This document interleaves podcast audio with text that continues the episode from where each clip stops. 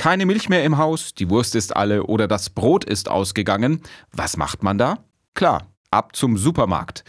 Doch für manche Menschen ist so ein Supermarktbesuch ein echtes Problem, nämlich ein finanzielles.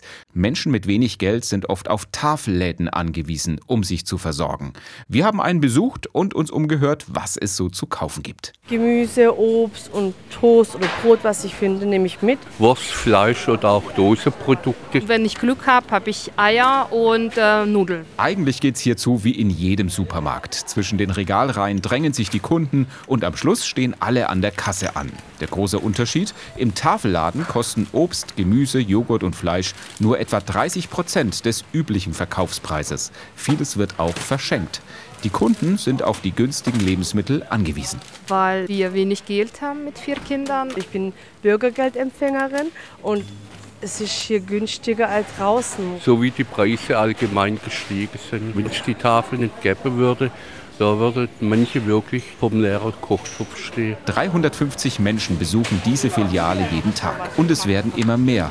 Täglich kommen 10 bis 15 Neukunden dazu, sagt Marco Schönberger, der bei der Diakonie für die Tafel zuständig ist. Durch die Inflation und wirtschaftliche Situation, sprich Energiekrise und auch Lebensmittel, dass die halt immer teurer werden, dass immer mehr Menschen kommen und anfragen, ob sie in der Tafel einkaufen können. Um diese Menschen zu versorgen, werden zahlreiche Spenden benötigt.